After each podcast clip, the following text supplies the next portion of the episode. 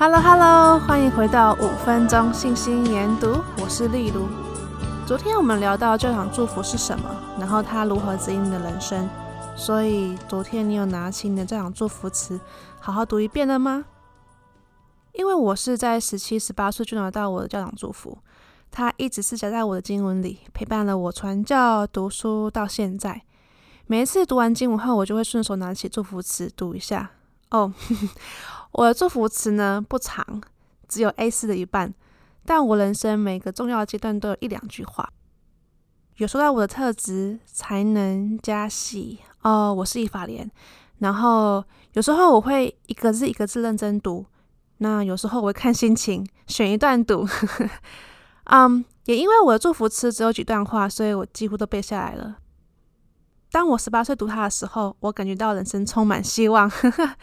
我会传教，我会在圣殿中结婚，我有能力去帮助他人。当我传教读它的时候，它提醒我。要有牺牲服务的渴望和甘愿的心，所以每一次当我觉得传教太难时，我都会一直告诉我自己要有甘愿的心，要有甘愿的心，少一点抱怨。当我读书读它的时候，我看到了经文的重要性，研读经文的重要性，因为透过研读神的话，我会受到启发，会开启我的智慧。那现在。当我读它的时候，它提醒了我的才能，所以 我能力可以做好这份施工。以前我都会觉得，哦，这句话是否传教，那句话是否读书，所以当这个人生时期过了，我就不会太特别读那一段话了。但我最近在读它的时候，我学到，哦，不是这样子的哦。虽然我返乡了，但是分享福音的机会一直都还有。虽然我毕业了，但是。读书并没有在学校而已啊。不过我也有怀疑过，怀疑过这份教养祝福是真的来自于神吗？是他为我量身定做的人生地图吗？所以我想，哦，嗯，能够最直接获得到答案的，应该是问本人吧。所以我问神，我为了我的祝福词祈祷，求问的天赋好多好多次。对于教养祝福的想法，我也访问了陈奇，我同学兼同事。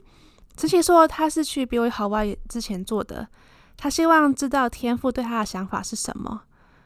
教养祝福词让他看到了自己有什么能力，也看到了个人价值，这让他能够更加明智的做选择，以及知道自己可以培养哪些才能。陈奇是把他的教养祝福词翻拍在手机里。所以想到就可以读一下，那他也跟我一样看心情读哪一段。在成人年轻周训中有说到，要保持永恒的眼光。你的教养祝福词不仅指引你度过城市的地图，也是指引你走向永恒的罗盘。在研读祝福词，要保有眼红的眼光很重要。这使我们能够了解祝福词的重要意义，也能够了解所有应许和祝福。不论是在今生或是来生，都会一一实现。正如赫伦长老说的，有些祝福来得很快，有些祝福来得比较迟，有些祝福可能要到天上时才会来到。然而，这些祝福必会临到所有拥抱耶稣基督福音的人。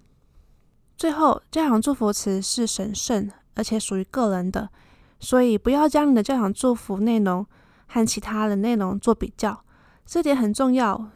正如孟孙会长提到的，你的教堂祝福只属于你个人所有。祝福词也许简短，也许冗长，有些浅显，有些深奥。但祝福词的长短与措辞，并不是教堂祝福的本身。祝福的真意全靠圣灵表达。所以听了这么多关于教养祝福，你是怎么去研读它的呢？一个字一个字读，还是跳着读，还是选一段读呢？到五分钟进行研读的 IG 跟大家分享吧，谢谢收听，我们明天见喽。在我的教养祝福词有一段话，嗯，我怎么读怎么觉得气馁，好像自己没有做得很好，所以得不到那项祝福。但前几天在朋友的一句谈话中，突然让我豁然开朗，知道其实自己一直很努力的走在那条路上，所以好像。那个青年的感觉就不见了。